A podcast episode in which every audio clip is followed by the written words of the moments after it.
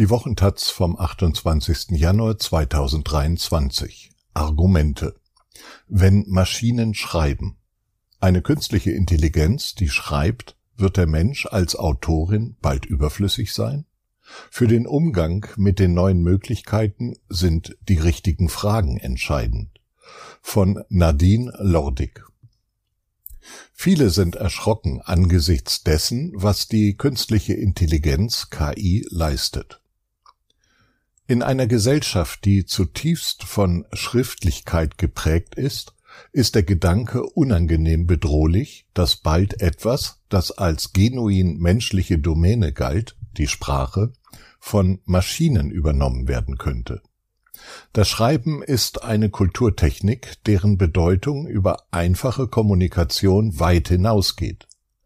Wir schreiben aus unendlich vielen Gründen, um uns zu verständigen, um Wichtiges festzuhalten, um uns zu erinnern, um andere zu verstehen, um die Welt zu verstehen und um uns selbst zu verstehen, um uns Gehör zu verschaffen, um zu lernen, um zu denken, aus Spaß, aus Wut oder aus Trauer.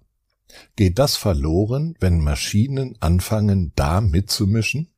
GPT-3, das Sprachmodell, auf dem die meisten textgenerierenden Anwendungen basieren, wurde von OpenAI schon 2020 veröffentlicht. Versuche, natürliche Sprache mit Hilfe von Maschinen zu simulieren, gehen indes noch viel weiter zurück. Der erste Chatbot war Eliza, eine rogerianische Therapeutin, die 1966 von Josef Weizenbaum entwickelt wurde. Fiktionen von künstlichen Menschen, die wie echte sprechen und sich verhalten, gibt es seit Jahrtausenden. Doch um Androiden oder Gynoiden soll es in diesem Text nicht gehen. Am Beispiel Universität lässt sich zeigen, vor welch komplizierte Aushandlungsprozesse uns die sogenannte starke KI stellt. In einer Schreibberatung erkundigte sich ein technikversierter Student, ob er kennzeichnen müsse, dass er GPT-3 seine Forschungsfrage gestellt, die Antworten sortiert und die besten in seine Argumentation eingebaut habe. Unter den Kolleginnen gingen die Meinungen dazu deutlich auseinander. Nein, wenn ich mich mit Kommilitoninnen austausche, muss ich ja auch nicht jede Idee ausweisen, die im Gespräch aufkommt. Genauso, wenn ich online in einem Diskussionsforum nachfrage.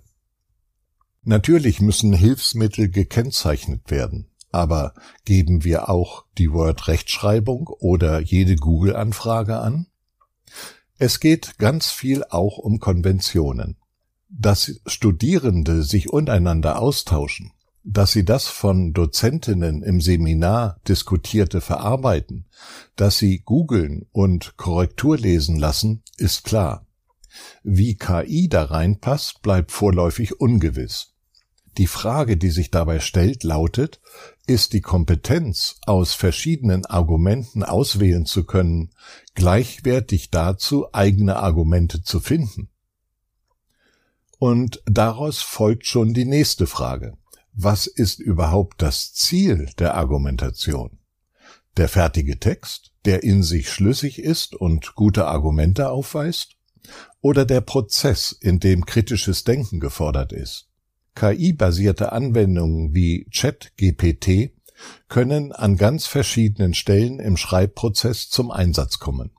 Im Beispiel mit dem Studenten ging es um Wissen und Ideen. ChatGPT kann mir Sachverhalte erklären, die ich sonst erst recherchieren müsste und mir Ideen für Argumente liefern, die mir sonst nicht eingefallen wären. KI-Anwendungen können bei Formulierungen und dabei meine eigenen Gedanken aufs Papier zu bringen helfen oder lästige Arbeiten loszuwerden, wie das Verfassen von Mails und Abstracts wissenschaftlicher Artikel. Das an eine Maschine auszulagern wäre eine große Arbeitserleichterung und Zeitersparnis. Ähnliche Diskussionen gab es übrigens bei fast jeder neuen Technologie. Man denke an den Taschenrechner. Wenn die Schülerinnen in Klassenarbeiten umständliche Rechenoperationen nicht mehr selbst ausführen müssen, bleibt mehr Zeit für andere Aufgabentypen und Problemlösen. Andererseits lernen die Schülerinnen trotzdem noch Kopfrechnen, bevor sie mit einem Taschenrechner arbeiten dürfen. Bevor ich mir Abstracts von einer KI schreiben lasse, muss ich selbst erst einmal verstehen, was dort reingehört. Wie beim Taschenrechner sollte die Frage also eigentlich nicht lauten KI-gestütztes Schreiben ja oder nein, sondern vielmehr ab wann. Wie sinnvoll der Einsatz von KI-basierten Schreibtools ist, lässt sich nicht verallgemeinern. Schaut man allein in die Wissenschaft, wird man mit völlig unterschiedlichen Konzepten über das Schreiben konfrontiert, je nachdem, wen man fragt. In der Psychologie gehört hinter jeder Aussage ein Beleg.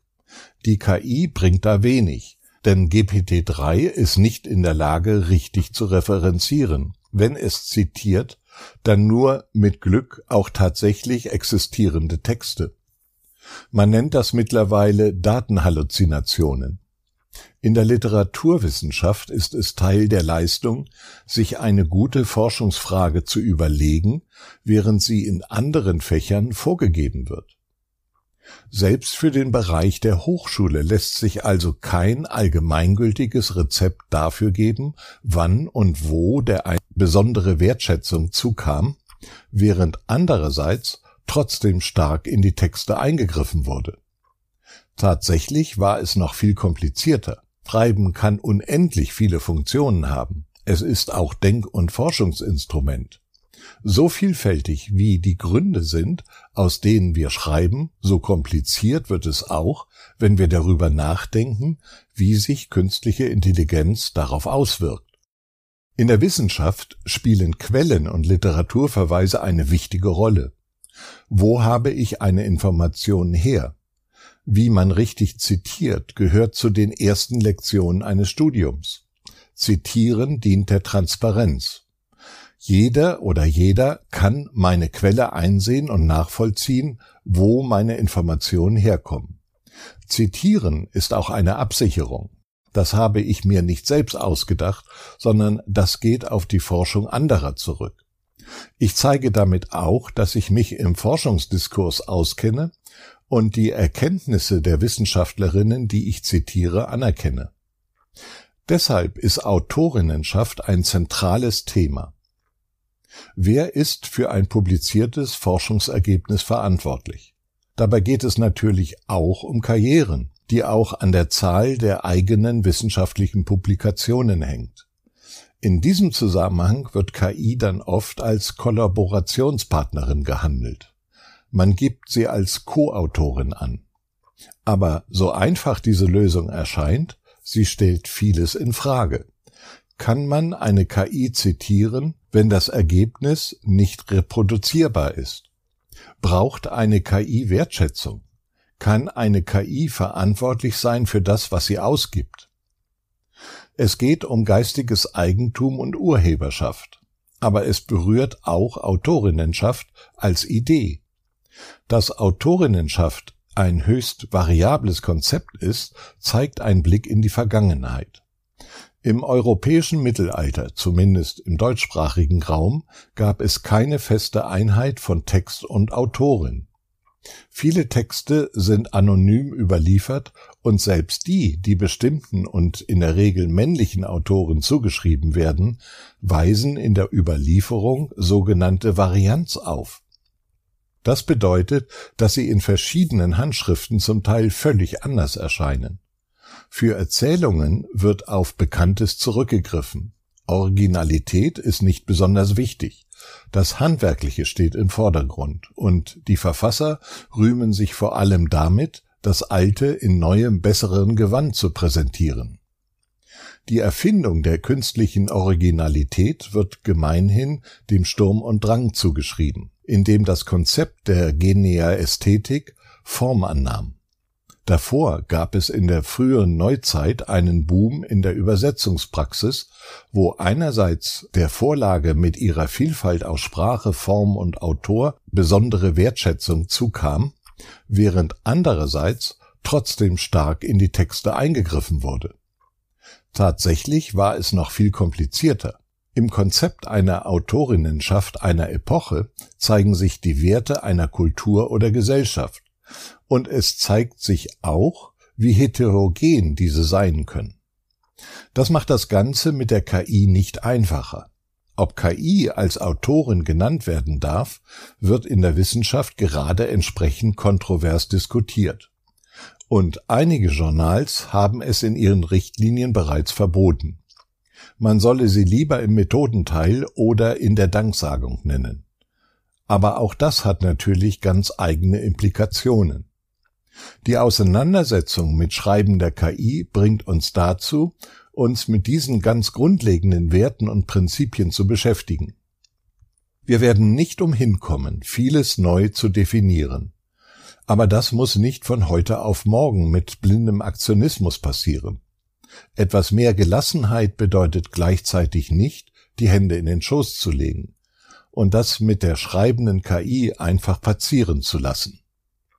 KI kann ein nützliches Hilfsmittel sein, aber auf die ethischen Implikationen bin ich noch gar nicht eingegangen. Was der Technokapitalismus, dessen Ausdruck der emsige Fortschritt im Bereich künstlicher Intelligenz ist, für die Gesellschaft und das Klima bedeutet, haben Kate Crawford in Atlas of AI und Meredith Broussard in Artificial Unintelligence eindrücklich beschrieben. Künstlerinnen rufen gerade in Social Media und auf der Kunstplattform ArtStation zum Boykott KI generierter Bilder auf. Hier geht es um echtes Einkommen, denn diese Künstlerinnen verdienen ihr Geld über Aufträge. Während Daniel Kehlmann sich in seinem Experiment mein Algorithmus und ich noch unbeeindruckt vom Können der KI zeigt, sind im Journalismus und beim Copywriting automatisch generierte Texte schon etabliert, inklusive Workshops Write Your Book in Seven Days. Künstliche Intelligenz war schon immer eine hilfreiche Folie für die Entwicklung dystopischer und utopischer Gesellschaftsentwürfe. Das ist sie auch jetzt. Nur, dass wir langsam den Bereich der Fiktion verlassen. In diesem Text ist übrigens kein von einer KI generierter Absatz, auch wenn das gerade der Running Gag ist. Ob es dem Text gut getan hätte? Sie können es ja ausprobieren und mir Bescheid geben sagt Nadine Lordig, die am Zentrum für Wissenschaftsdidaktik der Ruhr-Universität Bochum im Schreibzentrum zum Thema KI-basierte Schreibtools und Schreibdidaktik arbeitet.